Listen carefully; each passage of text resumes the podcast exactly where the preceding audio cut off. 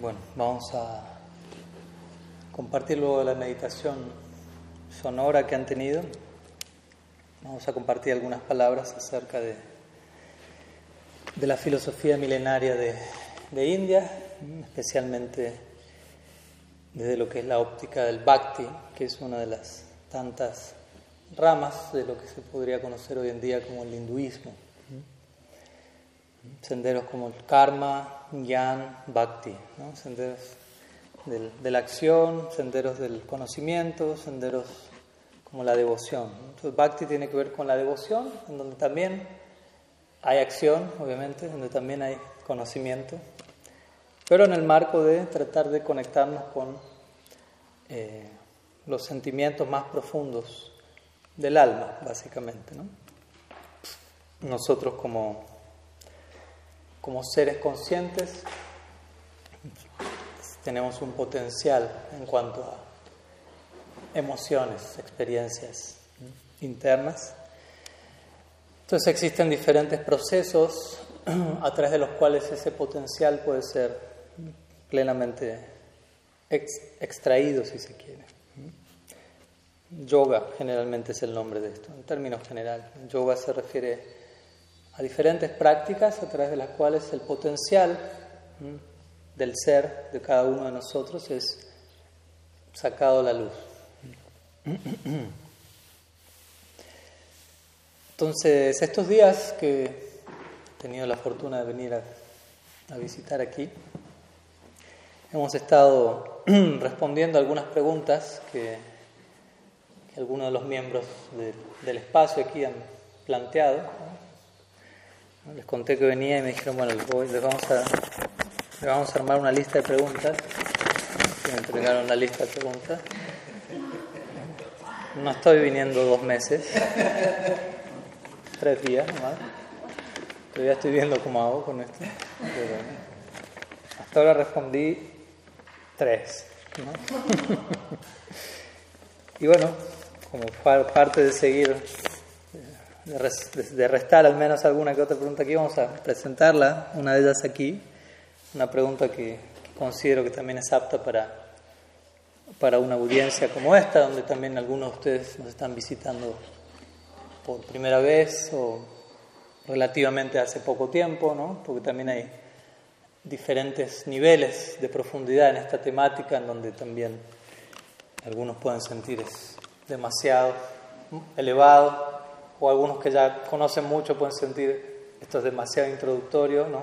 Siempre es difícil cuando uno habla ante una audiencia mixta pero todos algo tienen que sacar, esa es la idea. Porque por momentos podemos sentir esto demasiado básico, por momentos podemos decir esto demasiado de posgrado, por decirlo así. Pero al final de la charla yo creo que todos deberíamos sentir algo fue para mí, algo me llevo. Y si eso existe, ya el encuentro tuvo sentido, básicamente. No esperemos eh, entenderlo todo, porque de por sí en un al, recibir un discurso espiritual, lo, último que se nos recomienda es tratar de entenderlo todo, más bien se nos recomienda dispóngase a no entender muchas cosas, y eso muestra la disposición ideal para seguir aprendiendo. Pues si uno va a un lugar y no, yo ya entendí todo, no tengo nada más por entender, hasta ahí llegué, quedé estancado ahí, porque ya lo entendí todo. Entonces, no solo lo digo esto para ustedes como audiencia, ¿no? yo mismo estoy hoy hablando aquí de este lado, ¿no? estoy en el asiento rojo hoy.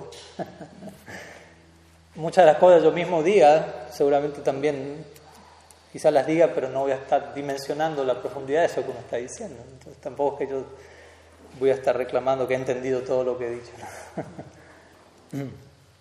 o como a veces digo, ¿no? a uno también termina diciendo cosas que de las que uno mismo se sorprende que uno las dijo, ¿no? Y me dice, uff, estuvo bueno eso que acabo de decir. Pero inmediatamente me doy cuenta, no fui yo el que lo dijo. Entonces ahí o cuando hasta un punto soy yo el que está dando la charla. Entonces por eso siempre al comienzo de estas charlas realizamos una una invocación que en, lengua sánscrita se conoce como Mangala Charan, en donde uno trata de invocar, llamar, si se quiere, atraer bendiciones, de manera que de vuelta no sea uno el que exponga, sino que uno se vea debidamente inspirado, llamémoslo así, para eh, que mensajes que están por encima de la cabeza de uno puedan atravesarlo y uno no, no querer adueñarse de eso y ponerle la firma abajo, por decirlo así. Les voy a recitar un breve mantra con su permiso que tiene que ver con esta invocación de oficiosidad, donde, más allá de que lo entendamos o no, podemos unirnos en esta solicitud de poder, ya sea hablar o escuchar y recibir el mensaje desde un lugar bendecido. Vandeham Sri Gurum Sri Yutapada Kamalam Sri Guru Vaishnavamscha Sri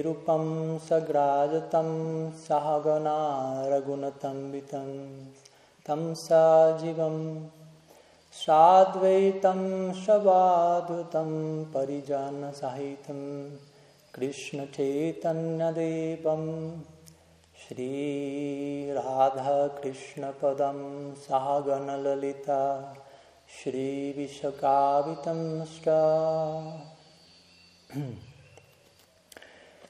Esta es la pregunta que, que vamos a compartir hoy.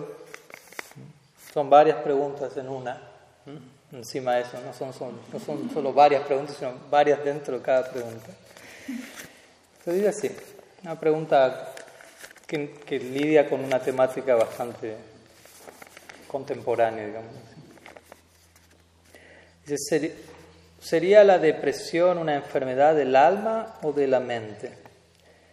¿Mm? Siendo que tenemos el principio de que el alma es perfecta. Entonces podríamos decir que en realidad es la mente ilusoria en este mundo material la que se enferma. Cuando una persona dice que siente dolor en lo más profundo de su alma. Esas serían acumulaciones creativas del mundo ilusorio. Compártanos un poco al respecto, por favor.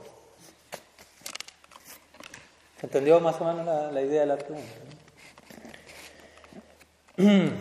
Entonces, bueno, aquí primeramente se indaga acerca de la depresión ¿Y qué clase de, enfermedad es esa? Por llamarla enfermedad. con esto, al llamarla enfermedad, no queremos que, que alguien que pueda haberla tenido pueda tenerla. Se sienta avergonzado por tenerla porque soy un enfermo, por decirlo así. Porque digámoslo así, si queremos hablar de enfermedad en un sentido sano, aunque suene contradictorio, podríamos decir que toda alma que no está plenamente iluminada está enferma en cierta medida u otra. Entendamos por enfermedad eso. Y en ese sentido, todos nos sumamos al club. Pero no como algo degradante, ni que estamos atacando a nadie, sino entendiendo hay, hay mucha salud por delante, por descubrir internamente, ¿no? en ese sentido. Y de vuelta, ahora vamos a hablar que esa es una enfermedad que en última instancia no está tocando a nuestro ser espiritual, sino que es algo que más bien se mueve por la superficie, ya que se explica que, que así como no el agua y el aceite no se pueden mezclar, de la misma manera la materia y el espíritu, la conciencia, son, digamos así, intocables, imposibles de mezclarse. Y cuando hablo de materia, aquí empezamos a, a desglosar una serie de ideas de, que se presentan en la psicología del yoga, ya que el yoga tiene, la ciencia del yoga tiene toda su, rama psicológica. Tenemos el concepto de materia física, o tenemos el concepto de materia psíquica, mente, intelecto y ego. Eso sigue siendo materia, interesantemente pero un grado de materia tan sofisticado que es invisible para al menos estos sentidos. ¿Mm? Con mis ojos no lo puedo ver todo, espero que estemos de acuerdo, aunque a veces, me acuerdo de chico, un amigo me decía, yo solamente creo en lo que puedo ver. dice, uy. Bueno, yo ahora no puedo ver a mi mamá, quiere decir que se murió mi mamá, dejó de existir porque no la puedo ver. No, está, no la veo. No veo la luna ahora, quiere decir que no existe la luna porque no la veo, no. Simplemente tengo que aceptar, mi sentido de la vista es supremamente limitado. Entonces, la psicología del yoga parte de esa doctrina que no intenta tirarnos hacia abajo, pero sí mostrarnos, trata de entender que la capacidad de nuestros sentidos es limitada. Que todo lo que percibimos, que a, a través de nuestros sentidos, más que percibir la realidad, muchas veces obstaculizamos la percepción real de las cosas. ¿Se entiende? Dice, no, yo veo gracias a los ojos. No, no necesariamente. Lo más probable, los ojos se están interponiendo en la visión de lo que hay que ver en última instancia. Con eso no digo que se extraigan, ¿no? Nada, nadie está promoviendo nada de eso, pero reconocer el alcance del órgano ¿no? y entender, hasta aquí me ayuda a ver. Si intento ver con esto más de eso, más que ayudarme a ver más, me, incluso me distorsiona lo que ya me está mostrando. ¿Me explico? Y así con cada sentido, ¿no? Cada sentido tiene un alcance, tiene un límite y tiene una función, si no, no los tendríamos. Nadie está diciendo son inservibles, pero tienen su límite. En comparación a lo que es la, la demanda de nuestro ser interno. Nuestra demanda interna va más allá del, del, alcance de nuestros sentidos. Por eso es que cuando queremos satisfacer plenamente la demanda interna a través de los sentidos. Los sentidos tienen un alcance, pero uno los quiere hacer llegar más lejos para llenar esta parte y uno los, los trata de extender ¿no? Atrás del... y, y, parece que sí, parece que sí, pero resulta que no. A fin de, al final del día terminamos sintiendo lo que puedo acumular, incorporar con los sentidos, no termina de mostrarme la plenitud de las cosas. Y si yo insisto muchas veces en la dirección equivocada, bueno, a eso lo podemos llamar depresión. Depresión podríamos llamarlo a, estar como empecinado en la dirección equivocada. Entonces, insistir, porque uno puede equivocarse, insistir en algo mal, bueno, me equivoqué, no era por acá, vamos a buscar por dónde era. Pero yo digo, no, no, tiene que ser por ahí. Hubo algo que no sé qué será, pero ahora lo vuelvo a intentar de vuelta con el doble de intensidad. Y después viene el doble de frustración. a mayor intensidad que le invierto, mayor ansiedad vuelve proporcional. ¿no? Y, uno, y uno a veces en el error piensa, no, no funcionó porque le tengo que poner más intensidad. Y le voy a poner el triple. El triple de, de karma viene después de reacción. no, no, tengo que poner el quíntuple. Ahí va a funcionar. ¿no? Y eso se va potenciando y llega a un punto donde oficialmente se da el, el catálogo de presión. Y estoy insistiendo demasiado en la dirección equivocada. Como hablamos hace un rato en las palabras de nuestro querido Facundo Cabral, ¿no? no estás deprimido, estás distraído. En otras palabras, estoy insistiendo demasiado en una dirección distraída, o sea, en la dirección que no es, en lugar de estar atento a la dirección donde debería invertir mi tiempo, energía y, cosechar los verdaderos frutos. ¿no?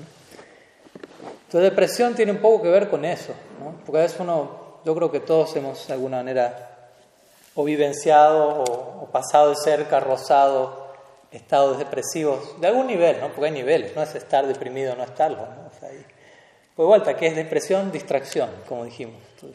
levante la mano el que nunca se ha distraído. ¿no?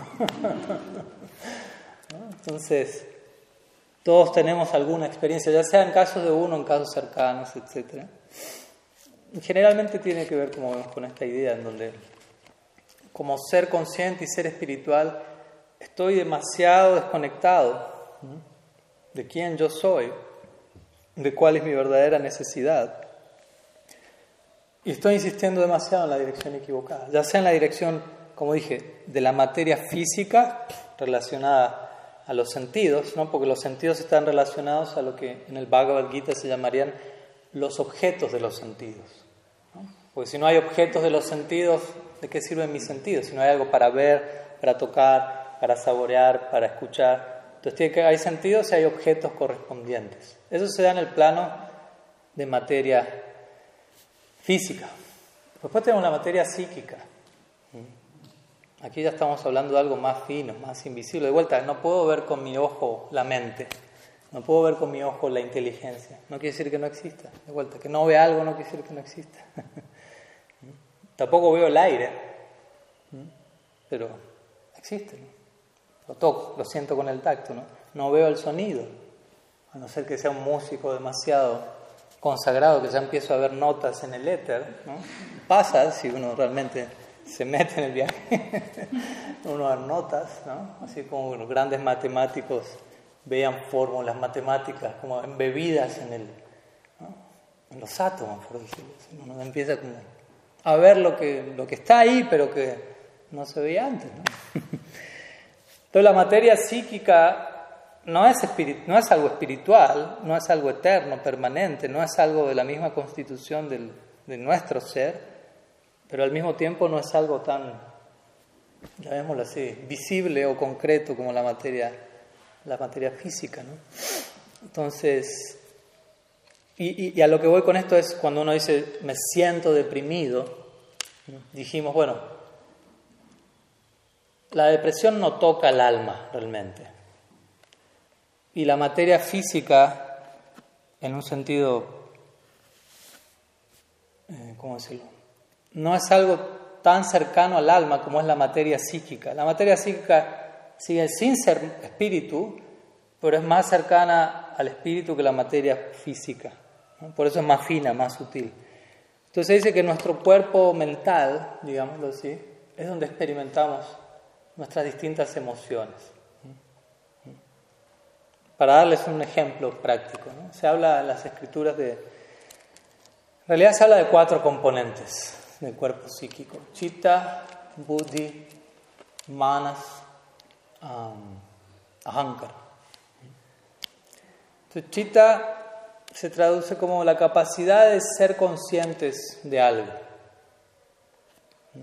El alma está detrás de todo esto, el ser espiritual es quien da vida a todo esto. Porque estamos hablando de materia psíquica y materia física. La materia es inerte, la materia no tiene vida propia. ¿no? Es la presencia de la conciencia la que la anima. Yo ahora estoy aquí hablándoles y mi brazo se mueve para arriba, para abajo. Pero si, si el alma sale de aquí, si yo salgo, se terminó la clase.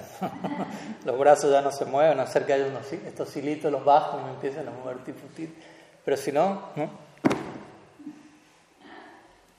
¿Cuál es la diferencia entre esto y entre el Swami moviendo los brazos así? que en un caso la conciencia estaba animando la materia y en otro caso la conciencia se retiró de ese cuerpo localizado y la materia inerte no se anima por sí misma. Es un punto básico del Vedanta, pero importante de entender. Y hay que realizarlo, porque una cosa es entenderlo teóricamente, pero obviamente cuando me dicen, bueno, falleció la abuela, falleció mamá, falleció fallecido. ¿Quién falleció en realidad, no? O sea, ¿quién se fue, dónde está, qué pasó?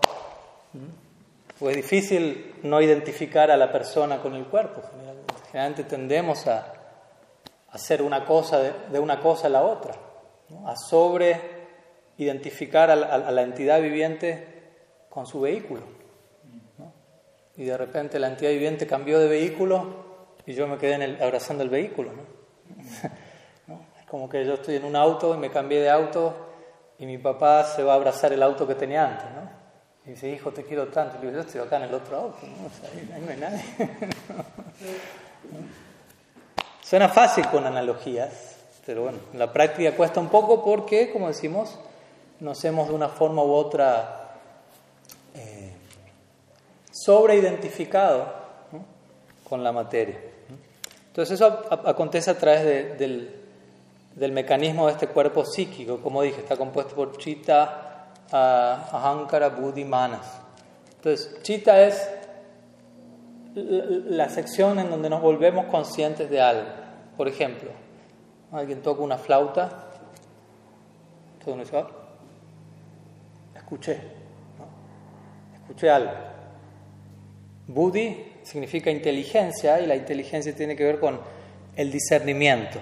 Entonces, discernimiento significa qué es eso que escuché. ¿No? Primero, un sonido. Ok, Buddhi, ¿qué es ese sonido? Ah, una flauta. ¿No? Buddhi determina la naturaleza de lo que se está percibiendo. Luego vienen manas. Manas es la mente. La mente que va a decir, me gusta o no me gusta el sonido de la flauta. Aceptación o rechazo, sankalpa vikalpa en sánscrito. Me gusta o no me gusta. Y ahankara es la identidad que surge como resultado del proceso previo a ese, del me gusta y no me gusta, de lo que percibo, de lo que discierno y determino y de lo que establezco que me gusta y no me gusta, surge un determinado sentido del yo. ¿Me explico? Que no es nuestro verdadero ser, es lo que llamamos personalidad. Por ejemplo, alguien dice, no sé, a mí me gusta tal estilo de música. Uno puede decir eso, ¿no? Dice, bueno, lo más probable a uno le gusta ese estilo porque los papás escuchan ese estilo, los amigos escuchan ese estilo. ¿Me explico? O sea, lo más probable no creo que alguno de ustedes tenga, alguien que tenga 60 años de ustedes, no quiero decir que ninguno tenga 60 años, si los jóvenes, vayan a 60 años, no creo que me diga, a mí me encanta el reggaetón. Yo no creo que me vayan a decir eso, lo más probable, ¿no? Ojalá que nadie me diga eso, pero...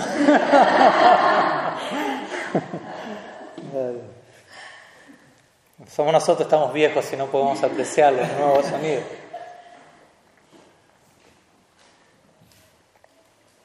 Pero a lo que voy es que es una corriente musical generacional de una determinada etapa y si uno no mamó eso en un entorno, uno, para uno va a ser como inentendible incluso.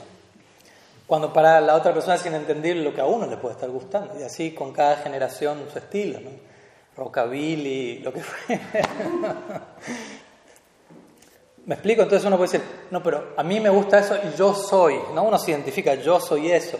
Y dice, no, uno no es eso. Espera tu próxima encarnación, la próxima vida que nazca, vas a estar, ¿cómo se llama esto? Trap, que ahora están escuchando la gente.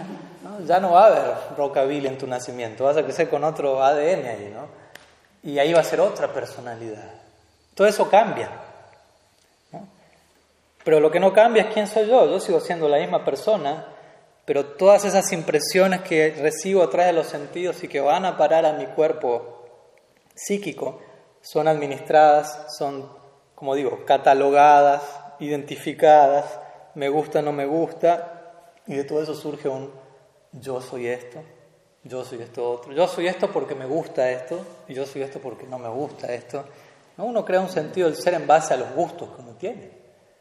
obviamente hay, hay, hay, ejemplos ya extremos, muy distorsionados de eso, ¿no? donde yo puedo ir por la calle y a veces hablamos de eso, yo le puedo decir a alguien, Alguien puede preguntar, ¿usted de qué, cuadro de fútbol es? ¿no? Y si el señor es hincha de boca, yo le digo de River, quizás el señor me mata, literal. Y dice, wow, ¿hasta qué punto la identidad de uno tiene que ver con los gustos deportivos en este caso? ¿Qué, tan, ¿Qué tanto podemos distorsionar nuestra verdadera identidad y dejarnos llevar por lo que creo que me gusta y sobreidentificarme con eso hasta tal punto que el que, el que es distinto a eso hay que acabarlo. Ahora eso también tiene sus contradicciones, ¿no? Porque si un hincha de Boca y un hincha de River que están a punto de matarse, están juntos en un partido de Argentina, ¿no? y Argentina hace el gol, los dos están abrazando y celebrando. Pero si el otro día juega Boca y River, quizás se matan. Entonces, ¿en qué mundo estamos? O sea, ¿qué, manera de, relacionarnos, de, de, entendernos a nuestra propia identidad es esa, ¿no? Hoy te abrazo, pero mañana anda por enfrente porque, ¿no?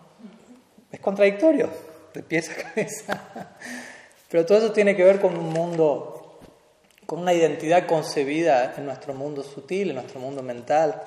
Y ahí es donde viene la, depresión. ¿no? O sea, el alma no es que experimenta depresión, el alma más bien en este caso, ya que hablamos del alma, ¿no? la naturaleza del alma es que es eh, propensa a verse mm, fuertemente influenciada por el entorno. Entonces, simplemente dígame en qué entorno se encuentra uno y uno va a empezar a adquirir lo que llamamos samskaras en sánscrito, impresiones.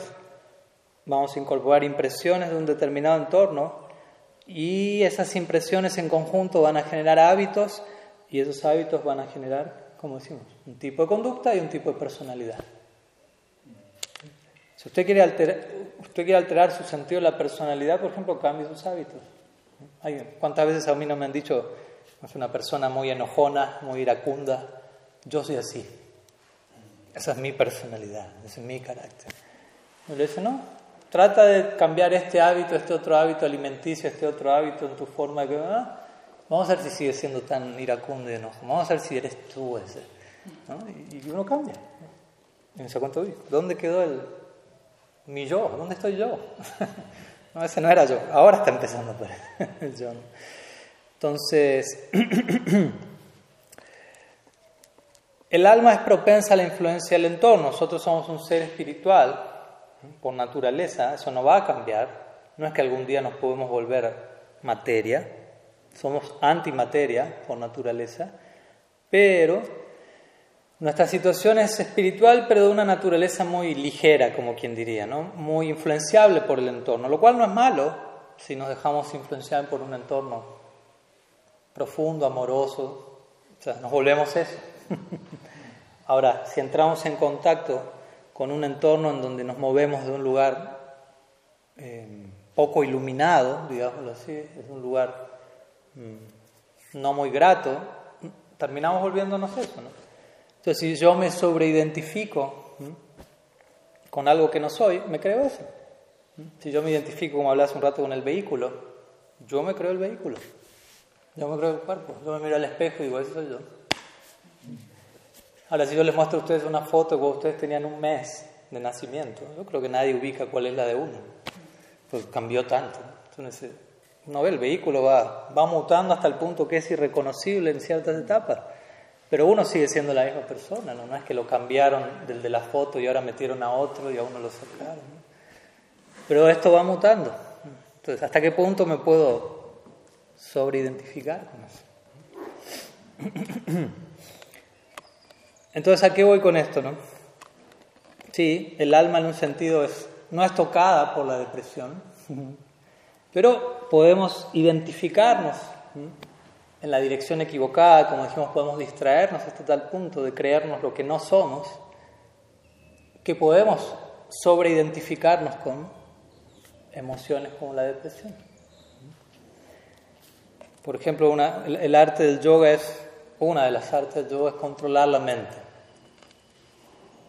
lo cual no es para nada fácil. Yo le digo a mi brazo arriba, el brazo obedece. Yo le digo al brazo abajo, el brazo obedece. Yo le digo a la mente quieta, la mente se mata de risa.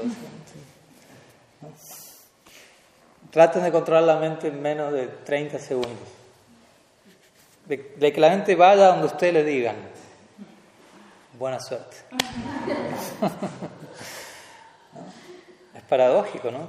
El brazo lo controlo, el por ahora, ¿no? En unos años veremos. Pero, pues la mente es otro, trabajo ahí, ¿no? Entonces eso muestra que, que, ese órgano sutil se ha desbocado y nos puede estar llevando en direcciones que por más que nosotros digamos, no, para allá no, para allá sí, y va igual. Y la depresión es un resultado de, de vuelta, de insistir en la dirección equivocada, incluso cuando a veces incluso sabemos que la dirección es equivocada. Krishna le, eh, Arjuna le pregunta eso a Krishna, el Bhagavad Gita, le dice a Krishna, ¿qué es aquello que lo lleva a uno a actuar de manera equivocada una y otra vez, aunque uno sabe que está mal? ¿Qué es lo que uno lo lleva igual en dirección como si fuese a la fuerza? ¿no? Como si alguien me está obligando a eso. Claro, aquí no, acá no estamos diciendo que alguien más tiene la culpa, ¿no? El hinduismo no, no nos van a venir a hablar de que Satanás está por ahí obrando y él es el que nos está llevando ahí él es el malo, nosotros somos las víctimas, pobrecitos. No, no, el hinduismo es decir, hágase cargo y dome a la bestia en todo caso. Si la bestia está, fue, si la bestia está salvaje, es porque usted la dejó así también, ¿no? siempre tuvo chance de tomar las riendas y si no quiso, ok, no hay problema, libre albedrío, pero todo tiene un precio, ¿no? ¿Me entiende? Uno tiene deseos en esta vida desee lo que quiera y todos los deseos se le van a cumplir eventualmente, pero con la reacción concomitante de ese deseo. Hay un precio a pagar en todo eso también. Me explico, uno dice, ay, quisiera ser famoso. Quizá eventualmente uno es famoso, pero ser famoso, ¿usted piensa que es tan fácil? Llegar a eso y habiendo llegado a eso, ¿te cree que es fácil estar ahí? Eso es horrible, básicamente. pero uno quería eso, bueno, ahí lo tiene. Pero, eso, pero había otras cosas en el combo también. Y sí. Todo eso, por eso uno también tiene que, tenemos que educarnos acerca de qué es lo que implica cada una de las cosas que deseamos en la vida. Porque a veces uno desea algo, pero no visualiza todo lo que viene incluido en el pack de ese deseo. pero eso va a venir igual para enseñarnos la importancia de ser responsables en esta vida. Como que uno dice, quiero tener un hijo. Ok, pero no hay chiste eso. ¿eh? es de las cosas más serias que hay en la existencia. ¿no? Uno debería planificar eso como nada. Uno planifica 10.000 cosas en su vida y lo más serio del mundo nunca lo planifica. Eso es lo menos planificado que hay. John Lennon diría, la mayoría de nosotros somos un resultado un viernes en la noche y una botella de whisky. ¿no? en la cultura del hinduismo hay toda una serie de ceremonias que duran meses para eventualmente invocar a un alma y que la, la dama quede embarazada. es todo un proceso para realmente planificar un proyecto que se sabe toda la vida, es muy serio, es muy responsable, no es un chiste. Y en ese procedimiento uno mismo, los padres mismos, ir dimensionando en lo que nos estamos metiendo. No, no como algo malo, sino como aterrizar en eso y que eso luego no nos tome tan por sorpresa al menos. Hay cosas que uno las tendrá que vivir estando ahí, pero hay cosas que uno puede anticipar ¿En qué estaba? ¿Qué, qué, ¿Por dónde íbamos? Sí, gracias. Entonces, Arjuna le pregunta a Krishna, ¿qué es lo que no nos hace obrar de manera errada, como si fuese a la fuerza? Y básicamente Krishna responde, es, es, es debido al deseo, Kama Rajaguna Deseo, debido al deseo, deseo viene, surgen de la mente. Y el deseo, de vuelta, mal dirigido, no un deseo que viene de una mente controlada. Pues yo puedo tener la mente controlada y tener deseos, no hay problema. Uno puede ser un sabio y andar por el mundo deseando el bien a todos. Es un deseo, viene de la mente, pero de una mente controlada. Entonces la mente controlada todo lo que desea es beneficioso para todos. Si la mente no está controlada, generalmente los deseos que vienen de ahí no son beneficiosos para nadie. Generalmente, empezando por uno. Entonces Krishna le dice eso a Arjuna al Bhagavad Gita.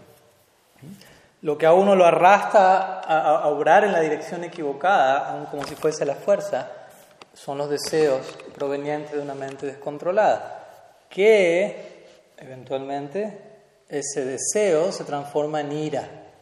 Dice, ira, ¿qué quiere decir con ira? En frustración. ¿Por qué? Porque estoy deseando algo en la dirección equivocada, no me funcionó. Vuelvo a insistir en la misma dirección no me funcionó. Llega un punto donde me enojé. No, no, no me está gustando esto. o me frustré. No, porque la ira no es otra cosa que frustración. No es, no es otra cosa que necesito algo y no lo logro conseguir. Necesito algo, no lo logro conseguir. Expreso mi frustración en la forma de algún tipo de ira. Entonces es un punto importante. Cuando a alguien se le enoja en la vida, recuerde, en realidad esa persona está necesitando algo y no lo está pudiendo encontrar. Eso es lo que me está diciendo a través de su ira. No lo tomemos como un ataque personal, porque en definitiva nadie tiene nadie contra nadie. Eso es un viaje del ego falso de cada uno. Enemigos, etc. Solamente hay almas necesitadas que algunas no logran determinar qué es lo que necesitan y tampoco saben cómo expresar lo que necesitan y recurren a, metodologías como esa. Entonces, si uno tiene una idea de eso, uno tratar de actuar de una manera más elevada y, y ayudar a esa otra persona. Y cuando uno no actúa de esa forma tan elevada, bueno, tenerse un poco de paciencia, pero entender por qué uno se está sintiendo como se está sintiendo también. Entonces, cuando hablamos de, de depresión en este caso. Eso es algo que se alberga en, nuestra mente, es algo que existe en nuestro mundo mental. Felicidad, aflicción, todo este mundo de, emociones duales de este plano. Obviamente el alma está detrás. Como dije, la materia es inerte, la mente no siente por sí misma, pero la expresión del alma se filtra a través del cuerpo psíquico y sale de una determinada forma. Entonces, si mi mente está pura, lo que salga de mi alma sale de manera pura, porque la mente está pura. Ahora, si mi mente está totalmente distorsionada, lo que salga de mi alma pasa por la mente distorsionada y no sé qué va a salir de ¿Me explico? O sea, incluso detrás de la expresión más grotesca de un alma en ilusión, en el fondo está el alma pura expresándose, pero pasando atrás de muchos filtros muy llenos de, de óxido muy condicionados. Y sale de una manera monstruosa a veces. Por eso es importante entender, ¿no? como decíamos hace un rato, la ciencia del yoga es controlar la mente. Y controlar la mente quiere decir no parar los deseos, no parar las emociones, no parar los pensamientos, aunque algunos lo puedan entender así. Sino, incluso, ¿no? si en una etapa intermedia de la práctica, pongámoslo, demos un ejemplo, Alguien no alcanzó la perfección en el yoga ni en el control de su mente, pero hay cierto avance. Quizás todavía vienen emociones, enojo, vienen, o, una frustración excesiva o una alegría excesiva, pues son los dos caras de la misma moneda. Y uno va a ser testigo de eso, va a darse cuenta, mi mente está vibrando eso, pero no se va a identificar con eso. Va a entender, eso es una, reacción mental debido a, pero yo no soy eso. ¿Me explico? Por ejemplo, Krishna le dice eso a Arjuna, el Bhagavad Gita también. Em,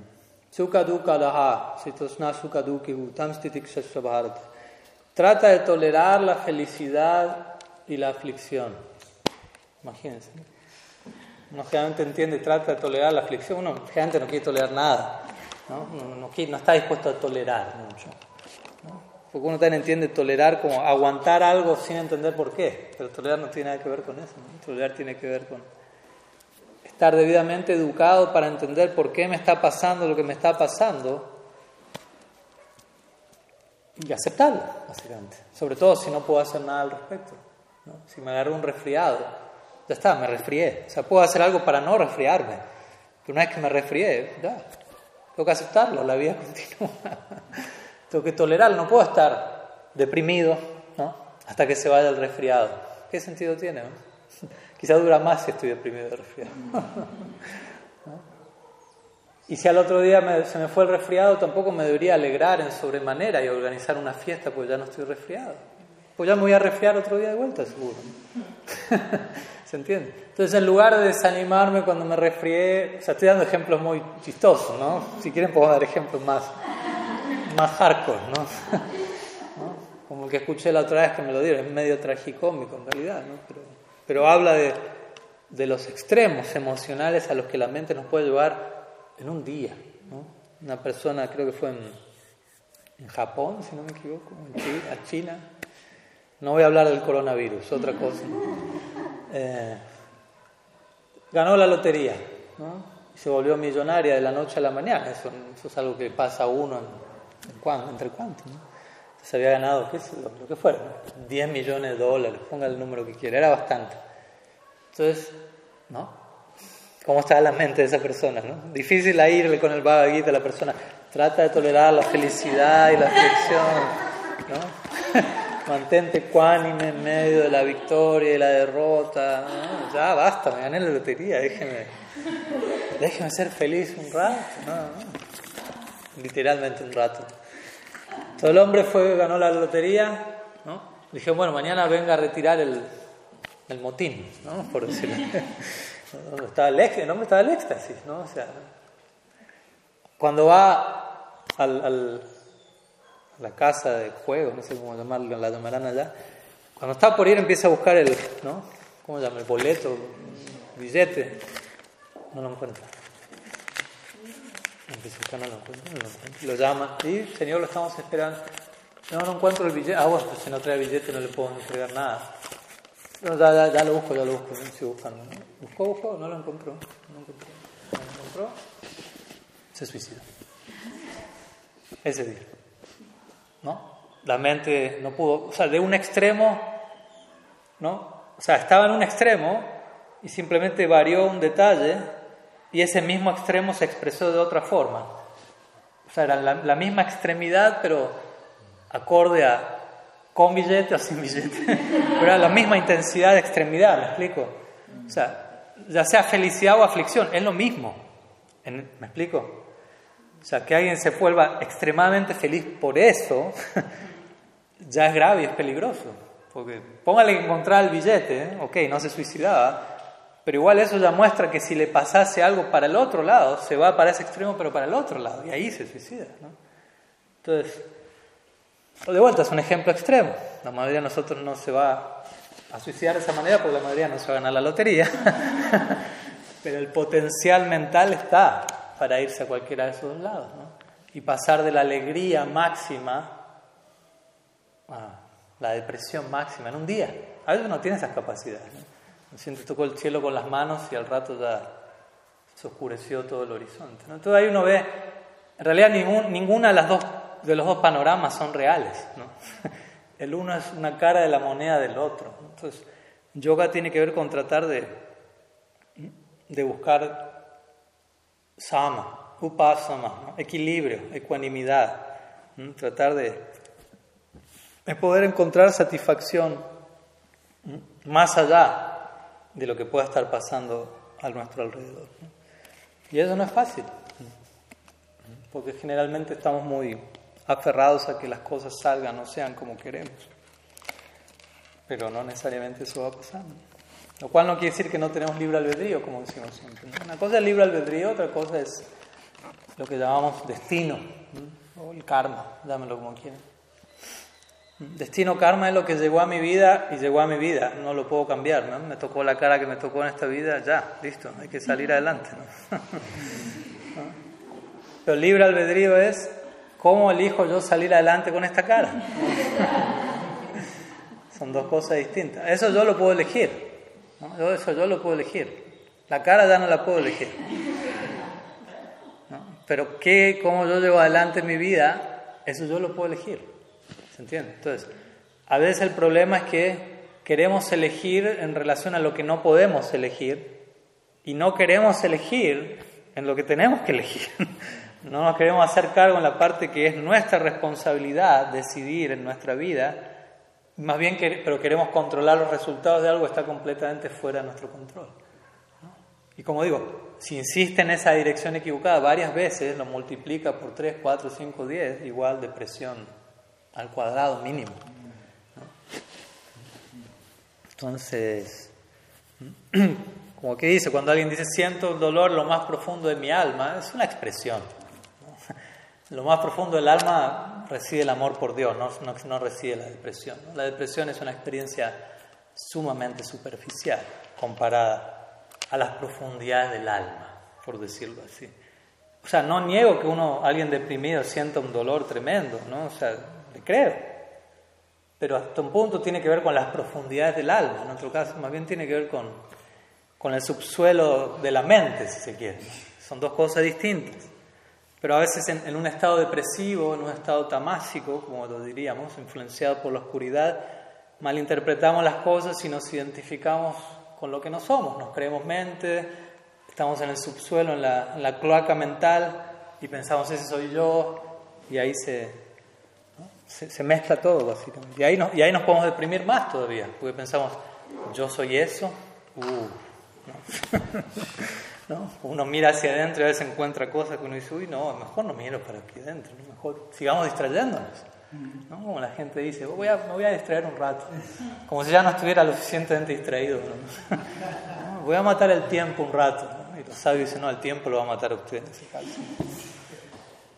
Entonces, y muchas veces recurrimos a esos mecanismos de evasión porque no queremos, el lenguaje junguiano, no queremos eh, abrazar nuestra sombra.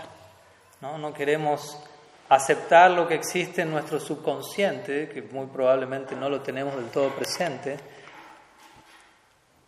porque todavía tenemos el error de, identificarnos con eso que podemos encontrar ahí dentro. En cuanto, al, en cuanto el camino del yoga nos enseña a separar, decir, no, usted, quien usted realmente es, es un ser espiritual, sorprendente, como Krishna diría en el Bhagavad Gita.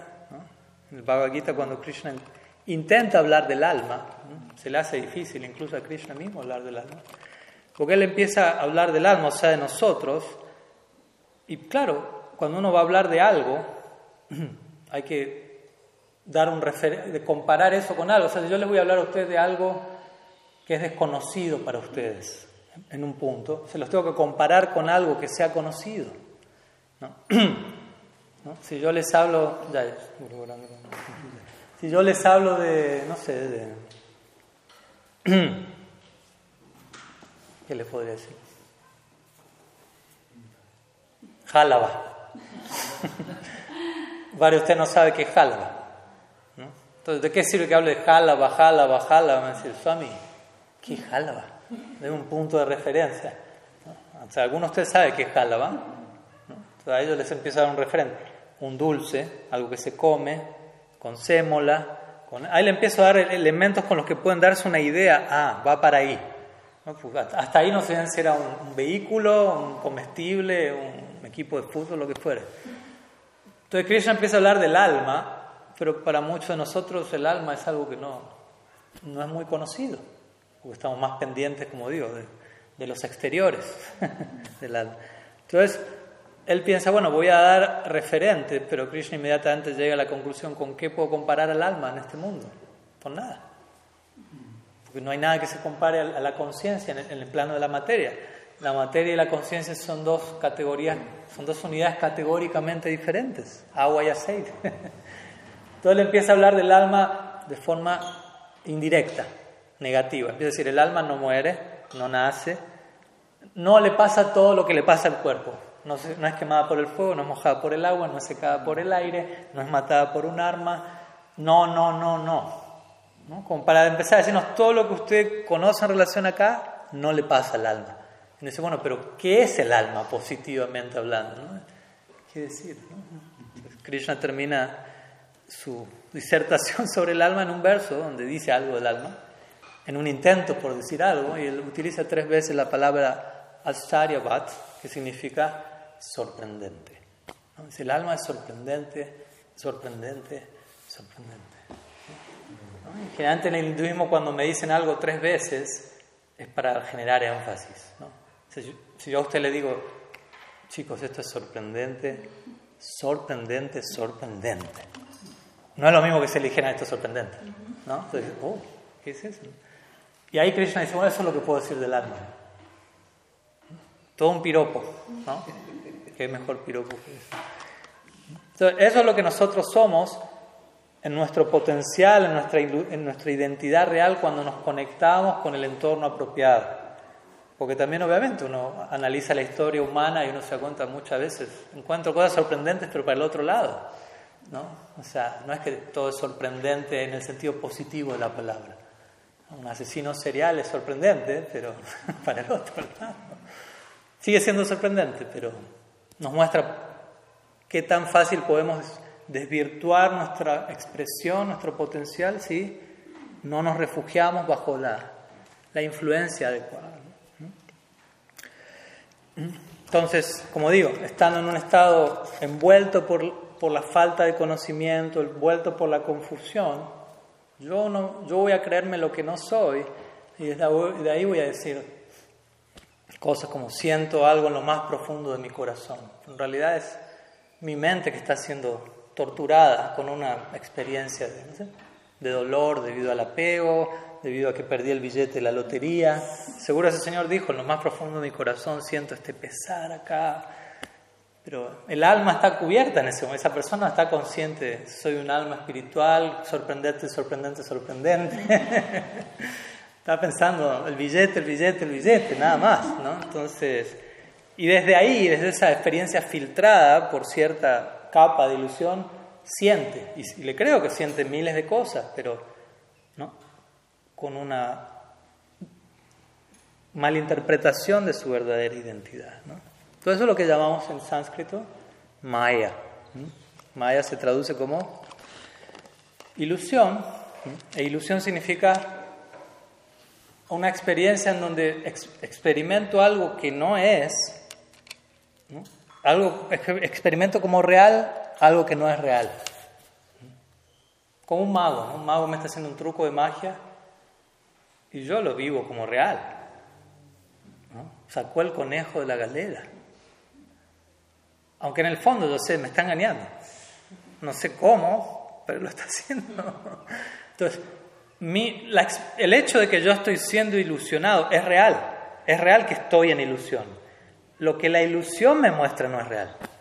Pero que yo esté en ilusión, eso es real, no hay duda.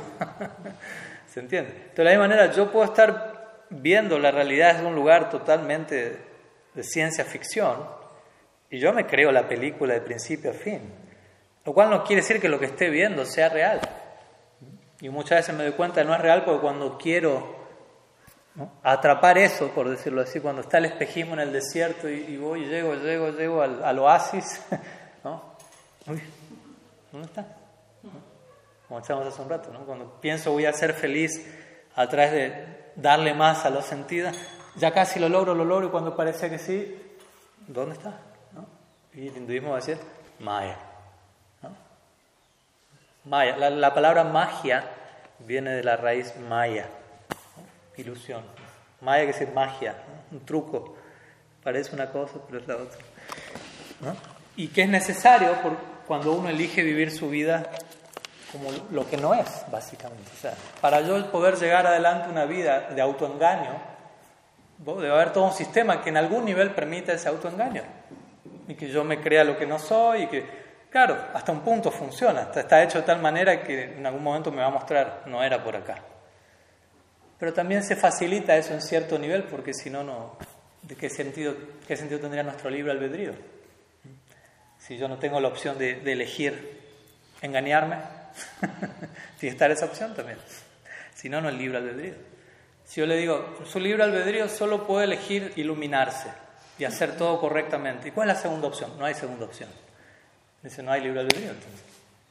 No tengo otra opción. Libre albedrío es, hay dos opciones, hacer las cosas bien, hacer las cosas mal.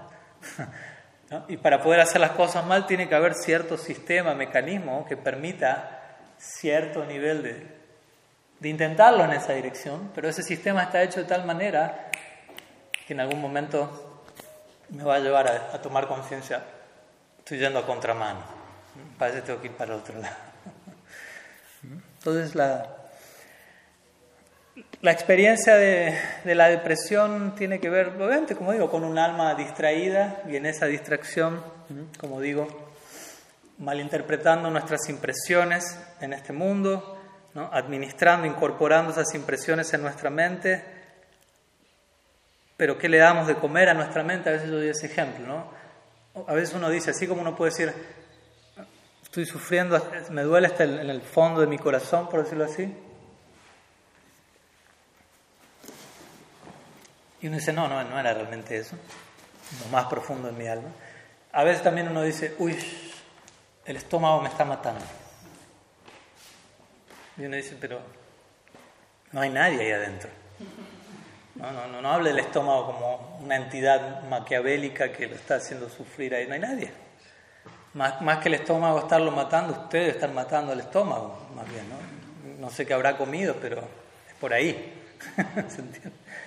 Lo que le dio al estómago, el estómago responde proporcionalmente. Así como tenemos un estómago en el cuerpo físico, tenemos un estómago en el cuerpo psíquico, y esa es la mente. Entonces, ¿qué le estamos dando de comer a la mente? Si le estamos dando de comer comida chatarra, no le extrañe sentir, uy, la mente me está matando. El estómago mental me está matando. Depende de qué estoy incorporando a través de los sentidos. ¿no? Por acá le doy de comer a la mente. ¿Cuáles son las impresiones que yo me permito entrar? De vuelta, cada uno elige, pero entendamos que así funcionan las cosas. ¿no? Yo le doy de comer, acá hay un estómago también. Mente descontrolada quiere decir el estómago me está matando, el estómago mental. Entonces, Y sobre la base de, ese descontrol mental, a veces, como digo, pierdo el discernimiento, tomo las decisiones equivocadas, me identifico en la dirección errada. Y sí, insistir, insistir en todo eso en la dirección equivocada varias veces se traduce como depresión. Es un estado de suprema distracción, por decirlo así. O, estar distraídos de lo que no deberíamos estar distraídos, pues siempre estamos distraídos de algo y atentos a algo. ¿no? Entendamos eso. Si yo le doy, le doy mi, vuelto, vuelco mi cara hacia lo divino, doy mi espalda a lo ilusorio. Si doy mi espalda a lo divino, miro a lo ilusorio. Siempre estoy atento a algo y distraído de algo. El tema es de qué estar distraído y a qué estar atento. O sea, todos a veces hablamos de meditación, todos meditamos, ¿no? Hay gente que está absorta meditando, ¿no? Dinero, posición, y tiene la capacidad, la mente no se lo va por ningún lado, está absorta. Entonces, el arte de la meditación no es tanto absorberme en algo, es absorberme en lo que tengo realmente que absorber mi mente. y desabsorber la mente de la dirección equivocada, donde encuentro quizás más facilidad para absorber mi mente. Entonces, el desafío del yoga es ese, ¿no? O sea, gracias darnos cuenta, bueno, quizás adquirí facilidad de expresarme en la dirección incorrecta. y expresarme en la dirección correcta me resulta difícil. Bueno, ese es el desafío. Y que sea difícil, como decimos siempre, no quiere decir que sea imposible. Más bien esa es la gracia de la vida, que las cosas sean difíciles. Si es fácil, es aburridísimo. Si es imposible, es hiper frustrante. Si es difícil, es entretenido, hay un desafío por delante. Fácil, imposible son los dos extremos. Fácil, imposible. Difícil no es el extremo. Difícil es el punto medio entre fácil e imposible. Entonces no le escapemos a, lo difícil, a lo desafiante. Entonces muchas de las cosas que, que uno escucha o recibe viniendo a un lugar como este, sin duda son desafiante. ¿no? Todos nosotros, la idea es que nos, vamos con, nos, vayamos con nuevos desafíos para seguir creciendo en nuestra vida. Eso es lo que le da propósito a nuestra existencia. ¿no? Mantenernos en un estado progresivo de, de avance, de crecimiento, de madurez. ¿no? Es, frustrante y ahí es donde tratamos de encontrarle sentido a nuestra vida a través de, de cosas superficiales que más que dar sentido. Le quitan más y más el sentido a las cosas. Y, nosotros en sí mismos somos una unidad de sentido, una unidad de propósito y significado. Entonces, si dirigimos la atención en la dirección correcta, al ser espiritual, al potencial que acompaña el alma, vamos a encontrar demasiado propósito ahí esperándonos. Y ahí ya no hay depresión de la que hablar, básicamente, cuando logramos concentrarnos en la dirección correcta.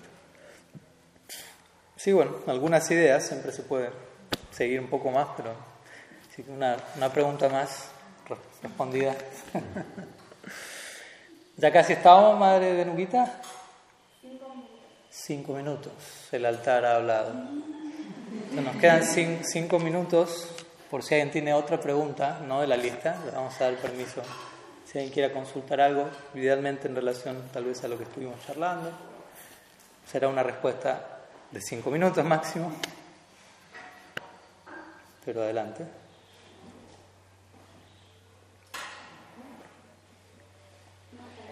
En relación a los conceptos de alma y, conciencia, bueno, además de que me sorprende, Ah. eh, porque en un momento de, de, cuando usted estaba hablando, como que los puso como en el mismo nivel, estaba hablando del alma y después dijo, bueno, en relación a la conciencia como que los puso como al mismo nivel. Pero en definitiva, conciencia está dentro de, lo que sería el campo de lo sutil, de lo psíquico, es chica. Es un término medio engorroso, sobre todo para, para desglosar del sánscrito al español. A veces chita se, se lo presenta dentro del cuerpo sutil pero al mismo tiempo se, se, lo, se, lo, conecta a la facultad del alma, porque en un sentido el alma es Satchit Ananda, ¿no? entonces el alma existe eternamente, es consciente, está compuesto de conciencia y es consciente, y Ananda, ¿no? posee felicidad intrínseca. Pero también chita se lo conecta con lo que es el, el, cuerpo psíquico, más bien como en el acto de cuando el alma se encuentra en una experiencia material, uno es consciente, pero es consciente en un marco, en el marco psíquico, en un marco material, de esa manera es consciente de algo que uno lo determina, me gusta, no me gusta y surge, no. en ese sentido se conecta Chita con el cuerpo sutil, ¿no? porque igual hay una, una percepción ahí. O uno, uno podría decir es el chit compone al alma filtrado con el cuerpo psíquico y uno es consciente de algo desde ese lugar, ¿no? Uno guste, Pero sí, en, realidad uno puede y debería decir, estamos hechos de conciencia, somos conciencia y somos seres existentes somos seres bienaventurados en un nivel, ¿no? Las escrituras explican eso, ¿no? La naturaleza del alma es que existimos, somos conscientes y estamos hechos de felicidad por nosotros mismos. Si descubrimos eso, nos podemos liberar de, del sufrimiento y del falso sentido de existencia, conciencia y felicidad que uno cree que va a obtener a través de la materia. Pero también está la, una, una opción de posgrado, digámoslo así, que se describe que cuando el alma se contacta con una energía espiritual superior, que en este caso recibe el nombre de Bhakti, puede experimentar un Sachit Ananda de categoría, como con, con esteroides, ¿no? horrible.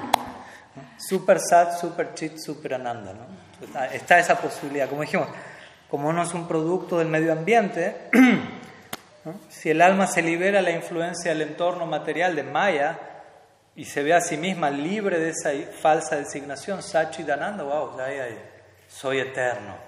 eso es too much. soy eterno, soy consciente, soy feliz.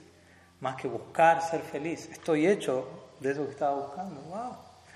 Pero también ¿no? en, secciones más profundas de, de las escrituras yoga se nos habla sobre esa base uno puede alcanzar un, algo, incluso maximizar esa experiencia de Sachidananda y alcanzar, como digo, un, estado de super existencia, super conciencia y super éxtasis para almas exigentes, catadores ahí.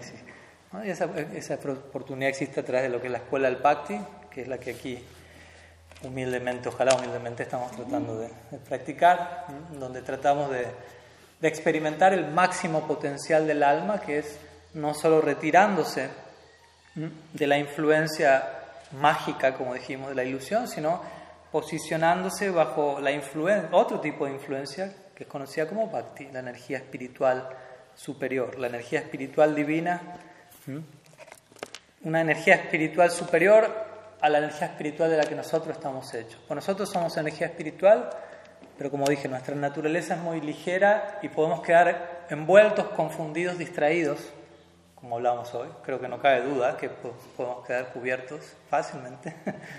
aunque somos energía espiritual y aunque seguimos siendo energía espiritual, podemos quedar distraídos de nuestra real constitución. Mientras que esta otra energía espiritual llamada Bhakti nunca queda distraída por ningún elemento material, siempre se mantiene en un estado de perpetua claridad, iluminación, amorosidad. Entonces, si el alma entra en contacto con ese bhakti, ahí descubre su más, su más alto, su más alta perspectiva, digamos así. ¿no? Entonces, Sachidananda, del cual ya estamos hechos, se vuelve super sat, super chit, super ananda, etc. Pero bueno, de a poco. ¿Algo más?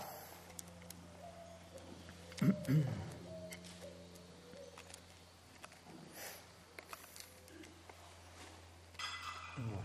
creo que vamos a dejar aquí y en unos minutos vamos a tener una ceremonia aquí en el altar conocida como Artik, donde vamos a estar cantando, recitando unos sonidos sagrados, mantras. Esto es una práctica clásica dentro del sendero. El bhakti justamente es una forma de experimentar el ponernos bajo la influencia de esta energía espiritual superior a través de la invocación de sílabas sagradas y ceremonias también que intentan llevar nuestra atención en una dirección superior.